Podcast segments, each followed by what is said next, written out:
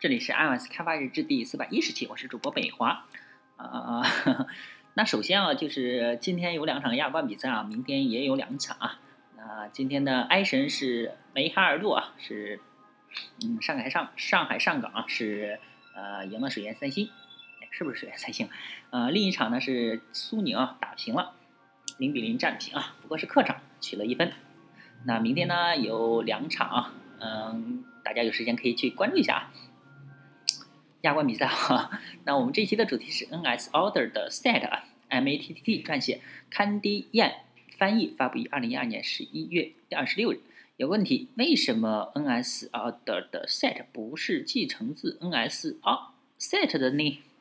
毕竟啊，嗯，NS Order Set 是一个 NS Set 的子类，这个逻辑看起来很很完美啊。它跟 NSSet 具有相同的方法，还添加了一些 NSArray 风格的方法，像 Object at index 冒号啊。据大家所说，这完全满足了李氏替换原则的要求啊。其大致含义为：当一段程序中如果 S 是 T 的子类型，那么 T 类型的对象啊就有可能在没有任何警告的情况下被替换成 S 类型的对象。所以，为嘛这个 NS Order 的 Set 是 NS Object 的一个子类，而不是 NS Set 甚至是 NS Array 的子类呢？呃，可变不可变的类簇，类簇呢是 Foundation Framework 核心所使用的一种设计模式，也是日常使用 Objective C 简洁性的本质啊。当类簇提供简单的可扩展性的同时，它也把有些事情变得很棘手，尤其是对于呃一对可变不可变的呃像 NS Set、NS Mutable Set 来说。呃，在这个 Tom Daly 在 Stack Overflow 里面回答，呃，回答里巧妙的演示啊，就是 Mutable Copy 这个方法的创建，呃，是跟 Objective C 对单继承的约束矛盾的。开始呢，让我们来看一下 Mutable Copy 在类簇中是如何工作的。啊，NS Set 新 Mutable 是等于 NS Set Set。哎呀，这个。又是又是代码啊，代码又是不好念，反正就是呃创建了两一个 NS set 一个 NS mutable set，然后呢 mutable set 呢是 set 的一个 mutable copy，然后看他们的呃是，然后判断他们的 is class is kind of class。现在呢我们假设这个 NS order 的 set 事实呃事实上是 NS set 的子类，然后呢。哎，它这有一个图，嗯，图上面最上面是 NS set，然后底下呢是 NS mutable set 和 NS Ordered set 两个继承自它，然后呢 NS Ordered set 底下又一个 NS mutable Ordered set，呃，这样不好，不太好。然后呢，因为这样 NS mutable Ordered set 就不能采用 NS mutable set 类型的方法参数了，呃，那么让我们。如果我们让 NS mutable order 的 set 作为 NS mutable set 会发生什么事呢？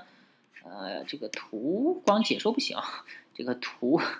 图和代码，大家要看图和代码，这样也也也更糟。因为呢，现在 NS mutable order 的 set 就不能被用来做 NS order 的 set 类型的方法参数。嗯，无论怎么去处理它，我们都不能在任有现有的一对可变不可变的类上去实现另外一对可变不可变的类，还呃，这是在 O Objective C 上是行不通的。我们可以使用协议来让我们摆脱这个困境啊。每隔一段时间，多继承的幽灵就会冒出来，而不是自己去承担多任务的风险。事实上呢，通过添加以下的协议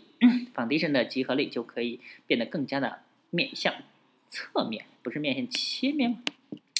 呃，NSArray，然后它的呃协议呢是 Order 的 Collection，NSSet 呢协议是 NSUnique Collection，NSOrder 的 Set 它的协议呢是两个协议都记上了，NSOrder 的 Collection 是 NSUnique Collection 啊，